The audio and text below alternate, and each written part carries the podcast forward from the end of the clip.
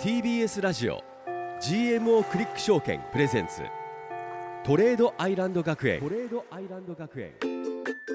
この番組は GMO クリック証券 GMO 外貨の提供でお送りします。さあ今日もトレードアイランド学園で投資についてバリバリと学んでいくぞ。よし。レッド吉田くんおはよバナナさんおう。今週もはよ頑張どう？元気？ういや元気だけど我々なんだかんだもう5ヶ月ぐらい勉強してきたわけじゃ勉ないですか。強してるよ。そなんかでも覚えてるちゃんと今までのこと。ういやもう夏枯れ。出た脳みそ夏枯れ相場。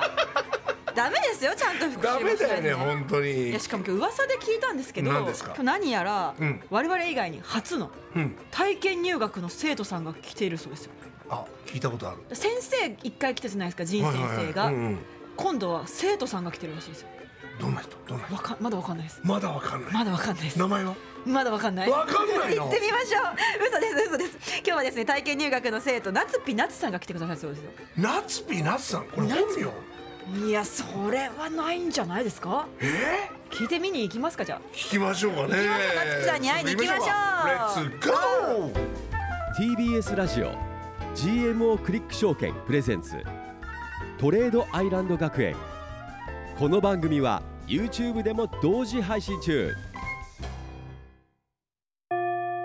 GMO クリック証券プレゼンツ。トレードアイランド学園。ここは個人投資家を目指す皆さんのために具体的な投資のノウハウを学ぶ学園です。ツイッターは「ハッシュタグトレアイ学園」先生への質問はトレアイアットマーク TBS.CO.JP TOREAI アットマーク TBS.CO.JP までお送りください。起立レイ!よろしくお願いしますよろしくお願いします着席さあ本日はですねレッド吉田くんと花奈美桜が事前収録にてお送りいたしております、さあそして私たちの担任の先生投資家でフリーアナウンサーの大橋ひろ子先生と今週も一緒です。よろしくお願いします。はい、皆さんおはようございます。おはようございます。はい。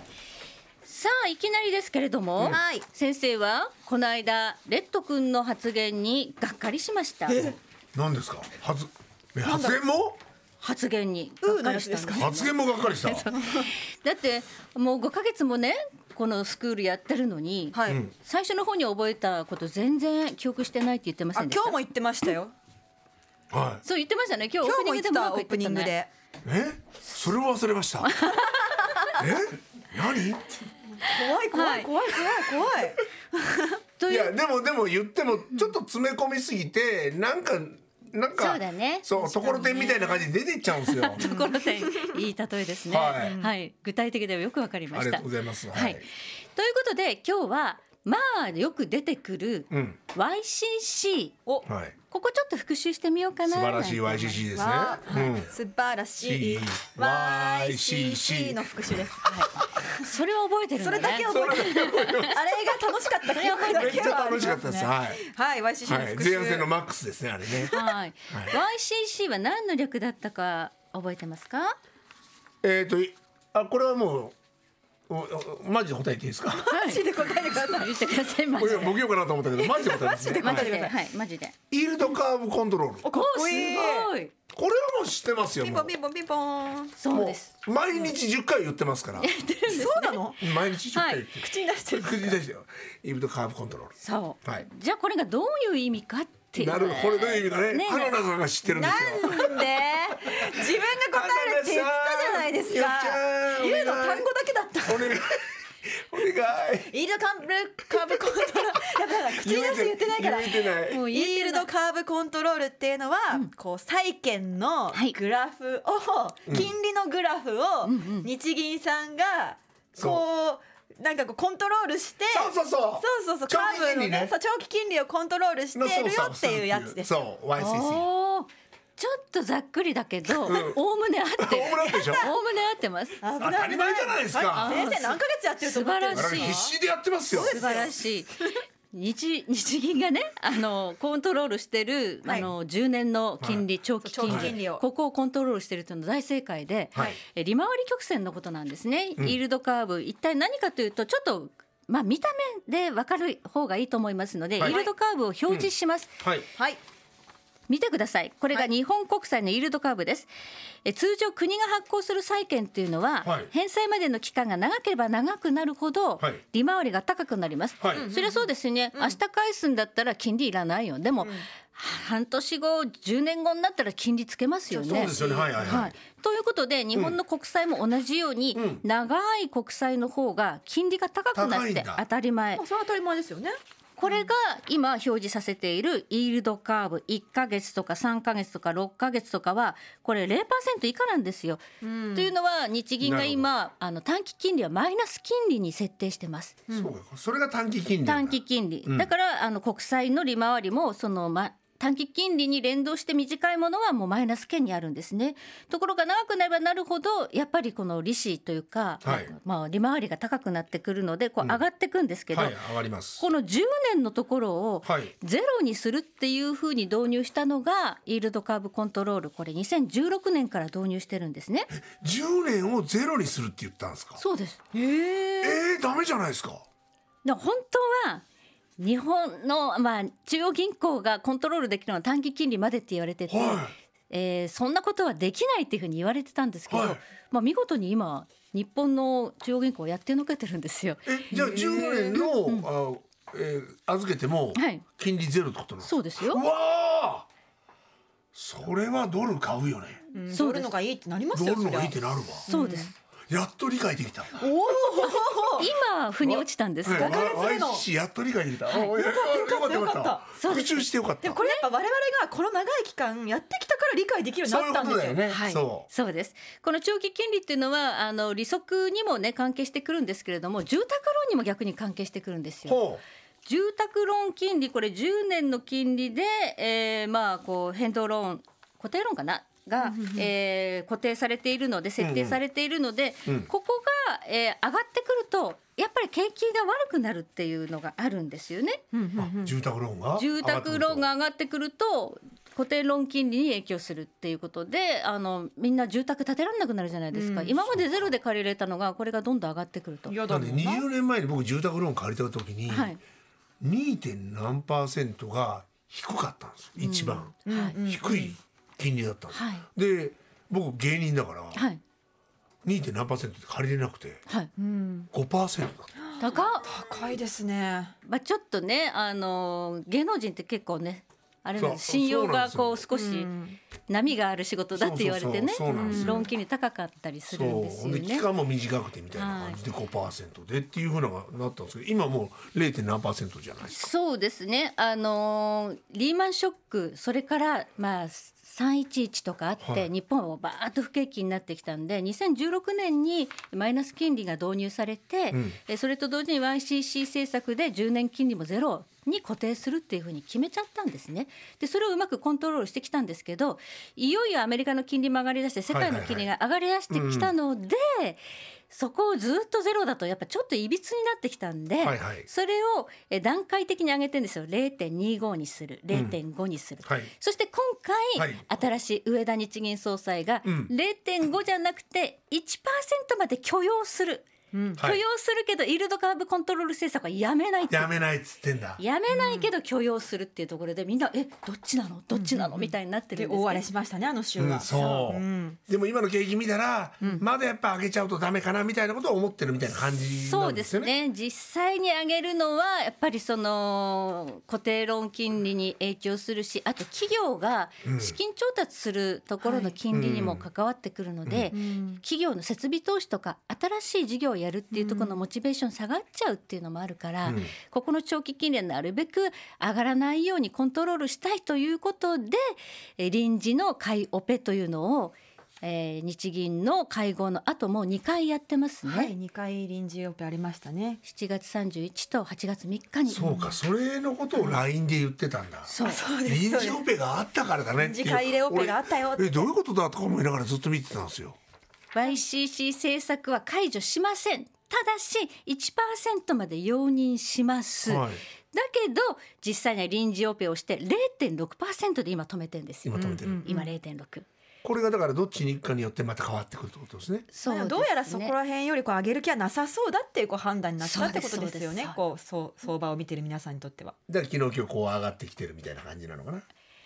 まわかんないあだから日銀がどこで、えー臨時のオペに入るかっていうのが今目下マーケット関係者の注目事項になっ来ますからねてるんですよね。まあ1%まで上がることはこの利回り曲線もう一回見ていただけるとはいわかるんですけど、今10年の金利0.6ぐらいのところにポツってありますよね。はいここだけ一気に1までギュインって上がること考えられないですよね。はいはいこうなだ変なチャートになっちゃいますそうね。これはこうなだらかにこうねなるのが、まあ通常なので10年だけ1%までギューッと上がることはないので、全体がこう上がってきて1%に到達することはいずれあったとしても、ん。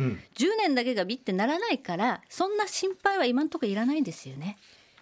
急に10年金利が上がっちゃう。日銀が YCC 柔軟化したから大変なことになるっていうことはないんですよ。なるほど。はい。なさそうですね。はいということで大橋先生授業復習会でしたね。はい YCC 分かった吉田君。いやもう全然わかりましたでもやっぱね知識度上がってますよ我々。上がってますよはいただこれ寝たら忘れると思いますダメダメダメダメちゃんと覚えててください。ということで先生ありがとうございました。はい後半戦もよろしくお願いいたします。はい。トレードアイランド学園本日の一曲はジョナスブラザーズでサマーベイビーでした。さてこの後は本日のゲスト東大卒のアイドル夏ピナツさんが登場いたします。お楽しみに。本日はレッド吉田君と花奈美桜そして投資家でフリーアナウンサーの大橋ひろ子先生と収録でお送りいたしております。はいさあなんと今週は体験入学のゲスト生徒さんが来てくださいました。嬉しいですね嬉しいですね。はい初の生徒さんですよ。ですよこちら東大卒のアイドル夏ピナツさんです。よろしくお願いします。よろしくお願いします東大卒ですよ。いや東大卒もびっくりしますけどじゃあトレアイ卒ですから。はいそうですよ トレアイ卒とバトルしていきたいとちょっとバカにしてるでしょ やっぱトレアイ卒とね。誰でも卒業できますから今誰でも誰でも今ねリスナーの皆さんもトレアイいや学園で。ただなつぴなつさんっていうお名前がやっぱりうんずっと吉田君気になってる。気になっててこれは本名ではないですよね本名ではないんですよ。で僕が思うんですけどなつぴなつさんっていうのははい。これナッツピーナッツの略なのかな？あ、それよく言われるんですけど全然関係なく。て。わー違った。はブーって言われてるんですよ。違う。そうなんですよ。じゃあちょっと自己紹介いただきまはいしょう。はい。えーっとなつぴなつと申します。はい東京大学工学部を卒業してまして、はい。平日は会社員として働いているんですけれども、休日にアイドルをやってまして、高学歴アイドルユニット学歴の暴力という 旧帝国大学を卒業した女子4人からなるアイドルユニットで ライブだったり活動をしております。え。メンバーは他はにどこの大学メンバーは他は京大卒と名古屋大学卒と九州大学卒の3人と私でやっております。あすごいですね。そんな夏ピーナッツさんですが、うん。えー前回、まあ、先日ですねこの番組に出演してくださったオクトレの YouTuber ジンさんがあジン先生。マスターを務める番組、えー GMO フィナンシャルホールディングスの YouTube チャンネル「トレアイバー」に出演されていらっしゃったはい。ということで、うん。そこで FX の基礎を、あのバーのメンバーたちと学んでるんですよね。そうなんですよ。ちょっと私まだ全然 FX をやったことがなくってそのあの YouTube に出た時は、はい。なので本当に分かんないことだらけだったんですけどいろいろ分かりやすく教えていただいて。はい、でもなんかすごい FX はもう怖いからやめとけみたいなのもすごい言われて。ますよね。はいはいめちゃくちゃ言われます人生終わるぞみたいなすごい脅されてやるべきなのかやんやんなければいいのかどっちなんだろそういうイメージがねあるって いうのははい。それは勉強不足のまま始めるとうん。やっぱりリスクもあるんですけれども、きちんと学んでやれば全然怖いことはないんですそうよ。なんですね。はい。実際にトレードとかはされてらっしゃるんですか？あ。はいやりました。本当に YouTube の出演きっかけで、はい。ちょっとやらせてもらってまして、どうですか？どうですか？どうで最初の方は結構うまくいくなって思ったんですけどいやちょっとやっぱりこうどうなるかわかんない。のでなかなかうまくいかない時もあったりでちょっとまだまだですね。何を指針に売ったり買ったり、そ今こですよねしてらっしゃるそれがものすごく大事なんですよ。正直もう何をか何を考えればいいのかもわからなくてあちょっと今下がっってるから買ってみる？みはいたいな上がってるから売ってみる？みたいのをあの我々さんに同意です。繰り返して、はい。ちょっとなかなかうまくいかないなってなってるんでちょっといろいろまた教えていただきたいです。これでもぜ本当のあの大橋先生に教えてもらったら、ひはい、そのノウハウが分かってくるんで。本当にありがたいですそれ。いやいやいやいやもらいまやるならもうねえ。うまくやりたいので、もう基礎中の基礎からこのトレアイ学園はもうみんなが初心者が成長していくと。いうことが目的の番組なので、そうです。ちょっと学ばせていただきます。東大では習わなかったので FX ここで。東大で習わなかったんですかあったんですよ。天下の東大でも習わないですね。ちょっとここで。学ばせていただこうと思います。わかりました。お願いします。ということで FX の疑問夏木さん聞きたいことは何ですか？お、あ、いいいいんですか？まずいきなり。まず何が聞きたいか。はい、じゃあ早速なんですけど、はい、スワップについてわかりやすく教えてほしいです。スワップスワップ金利というところまでが正確な、まあ、表現かもしれませんね。さあじゃあ先輩のね、はい。えー、見解からお答えからえどっちでもい。いですどっちに聞きたい。ですかやめてまずは先輩がやっぱ女性に聞いた方が僕はい。いと思うんですねあ、じゃあ最初花菜さんお願い。しても。あーあスワップっすか先輩あ本当ですか教えてください。っていうのはまあほらあれっすよやっぱこうなんかこうね、こうまあドル円で言うたら、はいまあ日本とそのアメリカのまあ金利差ってい。うのが今すごい。あるんよね幅っていうのが。はいはいはい。その金利差の分、なんかこうポジションをもしこうロングの場合持ってるだけで毎日もらえるよっていうのが、スワップっていうんだけど、あれわかるめっちゃ難しいかなこれ。言い方が腹立つ。なんだ？でもでも合ってますよね今。合ってる。だいぶキャラ変してましたけど。あの急に。後輩ができたんでちょっとやりたくなっちゃったんです。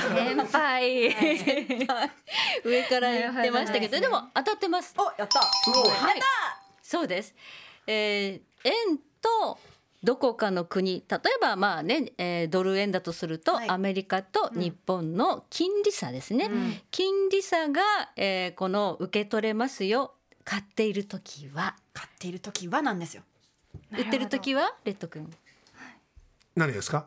売ってる時売ってる時はスワップはどうなるの？すあ売ってる時はスワップはマイナスになりますその分ね。その分なるほどですね。ショートで持ってるとマイナスいくらって表示されてるのはあそうです。それですそういうことなんですね。支払いになるということでであれ大体朝の6時ぐらいですよねあ、そうなんですね6。時ぐらいにバーンってそういつの間にかマイナスが増えてるそうなんですよそのタイミングなんだ。俺昨日なんて4時ぐらいにショート入れて、なんでそんな時間に？来てるんですか。6時にスワップ持ってかれたんですよ、速攻でね。そう。速攻で。ああしまったと思って。発生して6時以降にすればよかったと思って。意外とじゃあそこの時間ちょっと大事なんですね。そこをあんまり大事考えたことなかったです。そうですね、でもその時間ってニューヨークの、まあそのトレードがみんなこう終わってクローズしてで今度は東京が始まるというこう比較的商いが薄い流動性が落ちる時間なので、あんまりトレードで始める時間帯じゃないんですよね。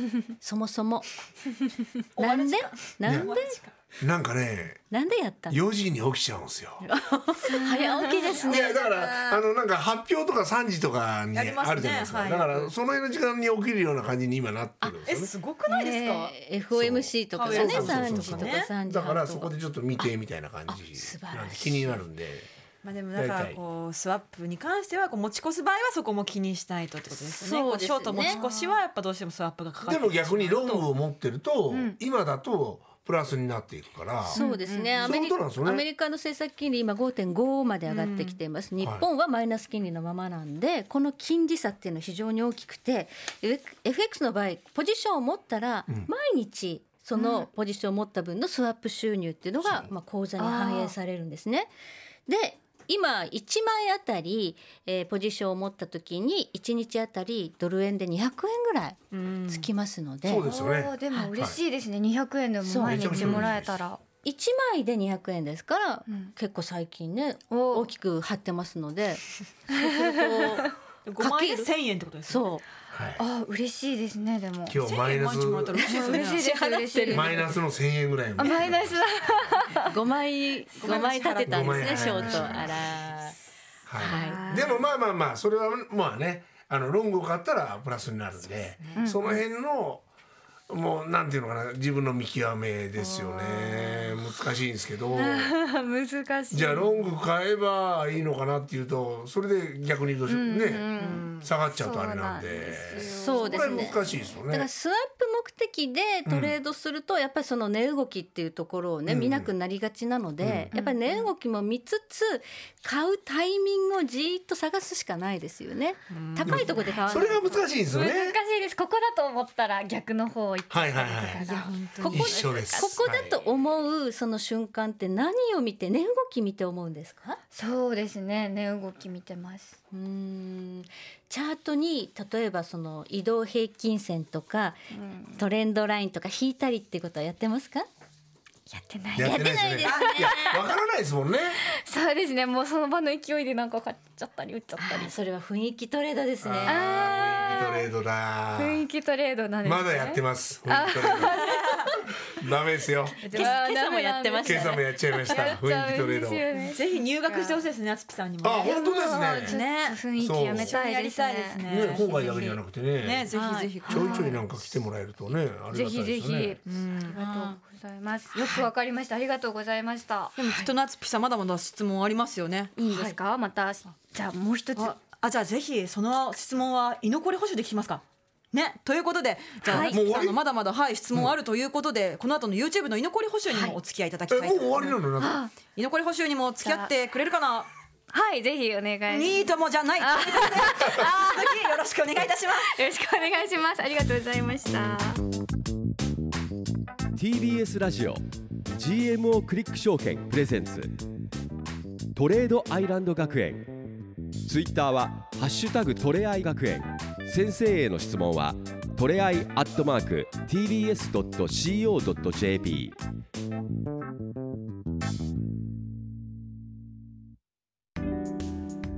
ここで GMO クリック証券からのお知らせです。FX に興味があるそこのあなた。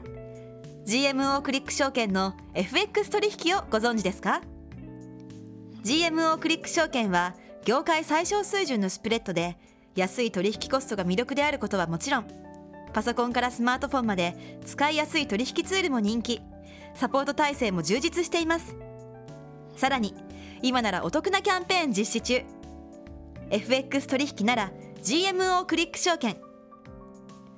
GMO クリック証券株式会社は関東財務局長金賞第77号の金融商品取引業者です。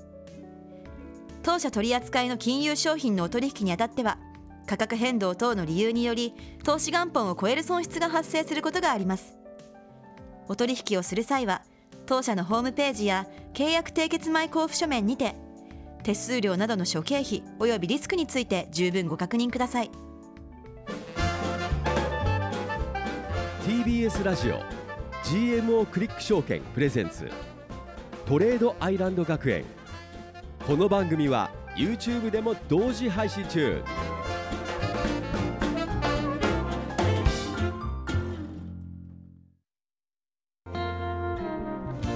TBS ラジオ GMO クリック証券プレゼンツ。トレードアイランド学園。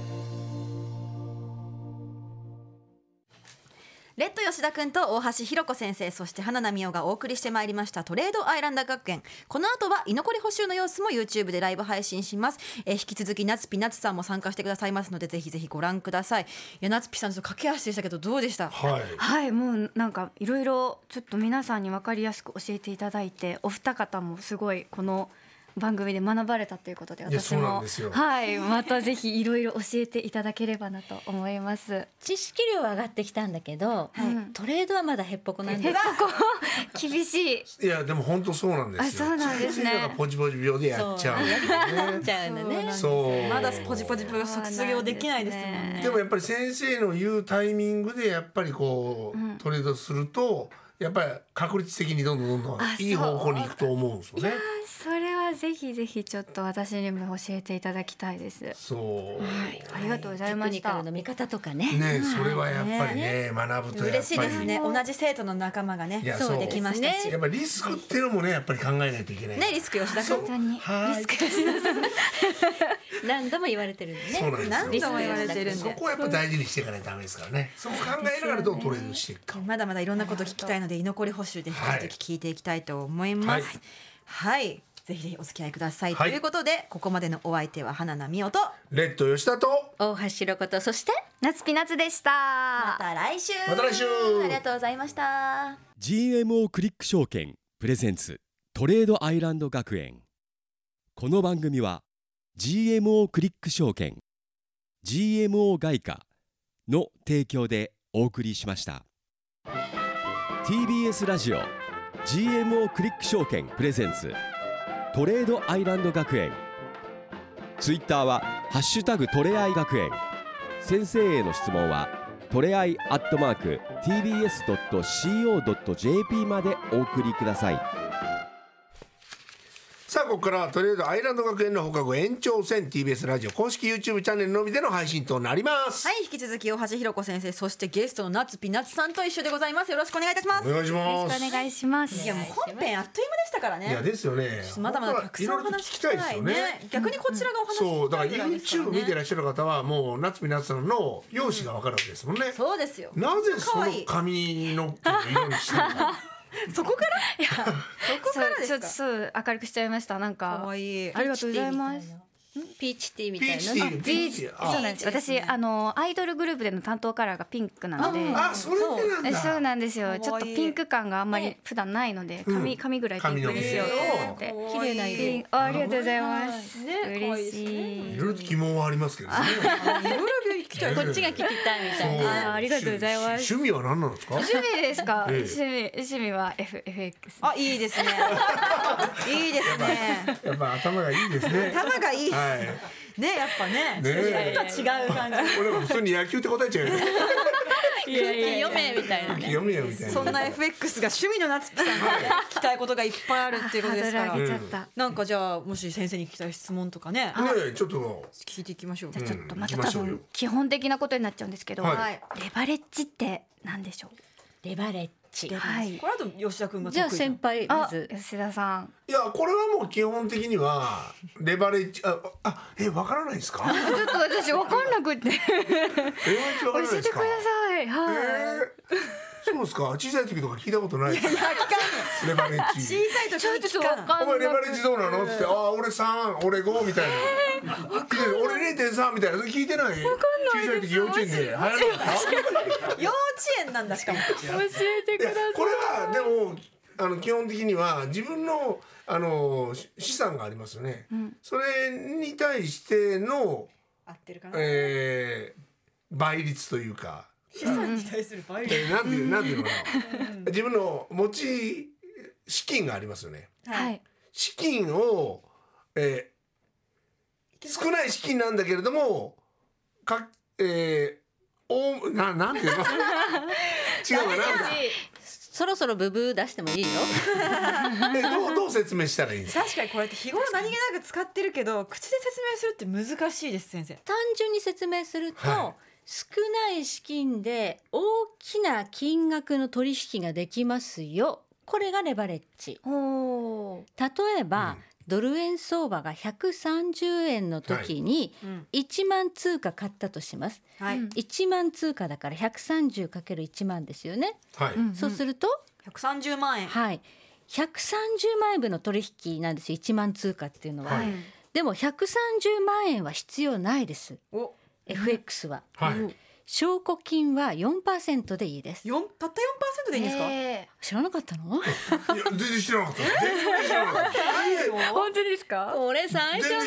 全然知らなかったなな2回目か3回目の授業でやってるんですよいねやそれわかんないんですよ。でなんかさほら25倍までできるんだよっていうのは知ったんですけどそう。4%っていうのもね先生ちゃんと教えましたよ。えちょっとアーカイブ見せてもらっていいですか？えそうなんですか？はい、つまり130万円の4%は電卓で、ははい。い、えー、なん、えー、いくらになりますか？130かける資産0.4ははい。生徒の皆さん。52まあ5万2千円。はいそう。危なかった。危ない危ない危ない。東大生に答えてもらえばよかった。本当だよね。いや、ちょっとね。負けてしまった電卓に。5万2千円で130万円分のドル円を動かしてる、これがそうなんですね。レバレッジテコの原理これをレバレッジと呼ぶんです。怖いですね。そんな大きいお金が動いてる。だから5万2千円しか口座に入れてなくてドル円1枚買うっていうのは無謀ですよね。ちょっとでも動いたらもう証拠金食っちゃうわけですから、そうか。そう。だからそこにもっと大きな金額、まあ、10万とか20万とか、まあ、あるいは100万ぐらい入れといてやってください、130万円入れて130円のドル円1枚買ったらレバレッジはかかってないっていうか1倍ということになるんですよね。そういうことか。なるほど初心者は何倍ぐらいがおすすめですか？そうですね。これ最大で、えー国が決めてる日本の FX のレバレッジで25倍かけられるんだけれども、25倍なんかやっぱとんでもなくて、最初は株で信用取引が3倍ぐらいなので、うん。3倍とか3倍。4倍とかのレバレッジでやってほしいなというふうに思うんですけれども。あの先生は我々に言ってるのは最初は0.1からでいいんじゃないっていう。ああなるほどなるほど。そう1万通貨買わなくてもいいんじゃないかと、うん。1万通貨だとね、そうなんですね、はい、130万円の取引なんで、13万円ぐらいの0.1だと13万円ぐらいで。で0.1でいいんじゃないって言われてなんかわかんないけど脳みその中で変換したら俺は5になっちゃった5万。5そう。あれ？0.1 5枚だとさっき1枚。あたりの証拠金いくらって言いました？5万2千円。かける5 25万。使ってるってことになります。そうなんだ。で口座にいくら入れてますか？えー、50です。50万のうち25万使っ半ちゃってる。分も使っちゃってるそして130万かける5倍の金額の取引してるんですよ。130×5 え150天才だ。すごい。え天才だ。あそうだから600何十万っていうねそこまで動いてるんですか？取引をしてるってことですよね。レッド君はやってるんですよ。5枚ってこと。いや怖い怖い。俺はやってないです。犯罪みたいに言わないでください。やってるんですよ。君はやってるんだよ。ケイさん俺やってないです。やってんだよ俺やってないです。俺やってないです証拠出てんだよ。さっき5って言ってただろ。ないです。だからそうなんですよね。それはまあでもな今自分がレバレッジ何倍ぐらいなのかとか証拠金の維持率とかっていうのはアプリで取引したら出てくるので、そこでリスク管理っていうのはちゃんとやっていただいて、そうですね。はい。無理のないレバレッジ無理のない資金量で取引してください。あーためになる。証拠金なんとかって書いてあるなとは思ったんですけど、ね。ちょっとちゃんと見てみるようにしますそうですね。維持はい率100%を切るともうアラーム警告が来て、来ますよくあ えー、結構じゃあレバレッこれはねレバレッジ結構かけてんのよね。これはレバレッジ犯罪。犯罪だやってるじゃん。やってません。えーやってません。私はやってだから君だろやってるなレバレッジ犯罪 50%割るともう自動的に強制ロスカットかかりますか怖いですよねら。ロスカットねそう50%パートね。はい。え。ロスカットされたことあるんですか？ロスカットないです。あないですか？あ優秀じゃないですかじゃあ。そうですでもなんかね。証拠金維持率がもうなんか大大変なことになってるからってことで強制決済されたことあります。あそれロスそれロスカットえでも50%いってない段階でされこれロスカットなの一瞬行ったんじゃない一瞬行ったんですかね。たのかもしれないですね。大きい。じゃあされたことありました、ね。あ嘘つきました。ごめんなさい。やっぱちゃんと苦い経験もしてるんだ。いやもうそれからちょっとしばらく怖くて触れなかったです FX 一回そのロスカット経験しちゃったんですね。レバレッジですよレバレッジから絶対0.1から始めそう。てそうですね。だからあの自分が130万入れて1枚買ってる分にはレバレッジ1倍だっていうふうにあのいくらの取引をしてるかっていうことを考えてくださいね。今140円だったら1枚だと140万の取引なんだな。0.1だと13万なんだ14万だなとか。すごい大きくな金額に思えてきまだしたから夏美さんはもうドカンとなんか行こうと思いすぎてるのかもしいやれない。同じこと言う。なダメダメダメ。もうコツコツと。なんか最初やっぱりちょっと大きめにかけて利益出ると。いやそうなんですよ。いけるんじゃないかみたいな。何万円持ってますよね。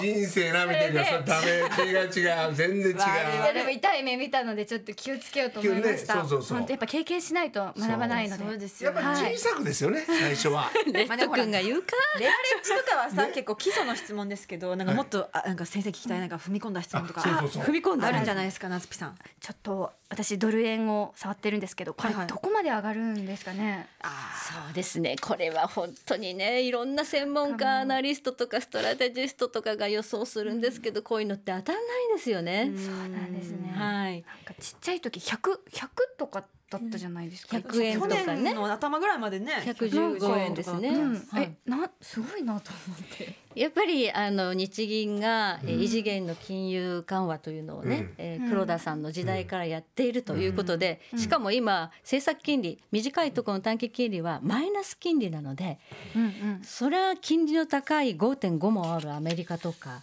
イギリスとかそれからユーロとかね欧州とか、まあ、みんなあの45%あるんでそっちの方の金利の高いところにやっぱ資産は動いていく。よね。金利が安い円は売られていくっていう、まあ、そのサイクルがもうずっと続いてるので、まあ、水準は随分変わりましたよね。ああ、そうなんですね。これからも上がっていくんですかね。ただし、はい。えー日銀が上田新総裁に変わってから、YCC というねイールドカーブコントロール、学びましたね。あさっき。はいはい聞きね。ましたちょっと。ははい、これをちょっと柔軟化するといって長期金利を少し、あの上昇するのを容認したりしているので、うん。あと日本もちょっとインフレの波が来ているので、うん。日本の金融政策もそろそろ大規模緩和から正常化に向かうかもしれないというこういうムードがあるので、うん。そこまで円安にいかないのではないかという予想も出てきています。なるほどですね。はい。去年あとあの日本は円買い介入をやったのは夏木さんはチェックしてましたか？その時は FX 知らなかった恥ずかしながらちょっとよくわからないです。そうねなんかドカンっていう日銀の介入があったりとかしてね。介入円を買ったわけですもんね。円をいっぱい買ったんですね。円買いでそのドル売り。そうですその、えー、操作をしたってことですね。そうですね。為替市場で介入して円買いドル売りをやってえーレートを動かしたっていうことですね。本当は動かしていけないんですけれどね。スムージングって言って止めるっていうのはいいけれども、はい。それを押し下げるってとこまでやっちゃいけないっていうこうそういうのもあるんですけど、やっちゃったっていうか、まあ、止めたつもりでし結ょうね、果なっちゃったってことですか。結果介入で下がったというよりは介入で止めてその後アメリカのインフレ率が急に下がったのでそれでドル金利が下がったから助かったの。ドーンと下があった。そういうことなんだ。あの時はそう介入で下がるわけじゃないんだ。押し下げたりとか押し上げたりしては本来はいけないんです。為替操作国になっちゃうから。えその日銀さんはその買った円ってどうすずっと持ってるんですか？買った円まあその外貨準備ではい。操作してるんですよね、だからそういうもの外貨準備。外貨準備っていうのはどの国も持ってるんですよ中央銀行っていうのは。ん。例えば、えー中国の外貨準備は3兆ドルもあります。ちょうどね。三兆ドルもあるんですか？だからじ自国の通貨だけじゃなくていろんなことに使う、まあ、決済とかねなんとかのための余力としてドルを持ってたりユーロ持ってたり円持ってたりするんですよ。で中国の場合規模が大きいから3兆ドル。まあ、日本も外貨準備があってそこに金なんかも含まれてるんですけどね、ゴールドも通貨の一つというふうに捉えられていて。まあ、そういうところにまああるんですけれども外為特会とかっていうんで。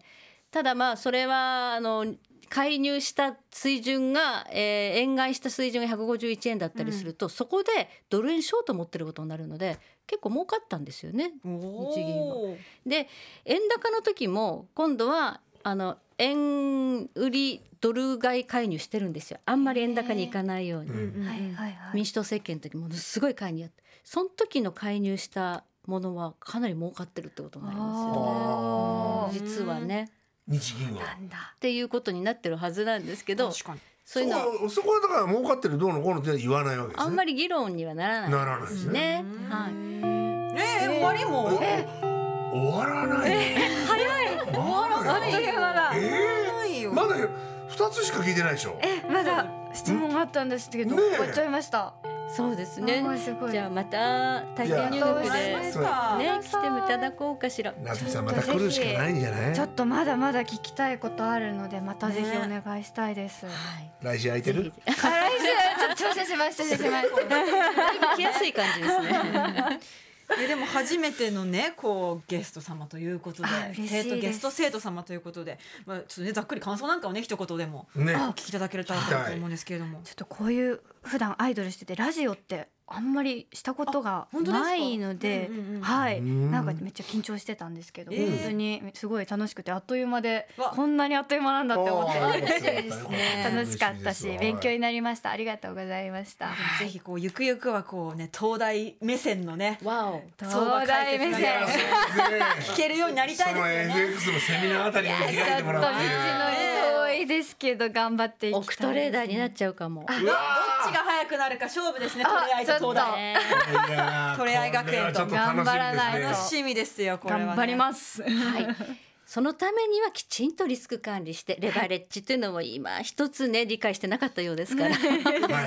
ブーが出ましたからね。はい。はい、このあたりはきちんとマスターしておいていただければと。はい。先生、ということでぜひぜひまた遊びに来ていただければと思います、トレードアイランド学園居残り補習本日ここまででございます。はい、番組では YouTube 配信のほかポッドキャスト配信 ポッドキャスト配信も行っております、質問などすべてのメールの宛先はトレアイアットマーク tbs.co.jp です。メッセージやコメント引き続きお待ちしております。はい。はい。嬉しかったですね今日は。いや嬉しかったです。はい。ね、うん。ぜひぜひなんかこう一緒に頑張っていきたいですね。頑張なんだろうその同じぐらいの知識だと東大東大なのにいやいやいやいや。ななんとなく今がちょっとなんか。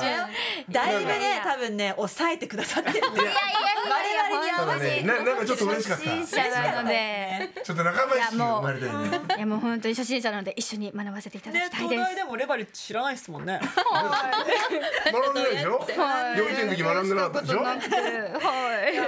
楽しかったですねいや楽しかったですね。楽しかったです。また遊びに来てください。くだありがとうございました、ということで来週も火曜の夜9時お付き合いくださいまして、はい。それではまた。さよなら。さよなら。ありがとうなつきさん。TBS ラジオありがとうございました。TBS ラジオ。GMO クリック証券プレゼンツ。GMO クリック証券トレードアイランド学園。トレードアイランド学園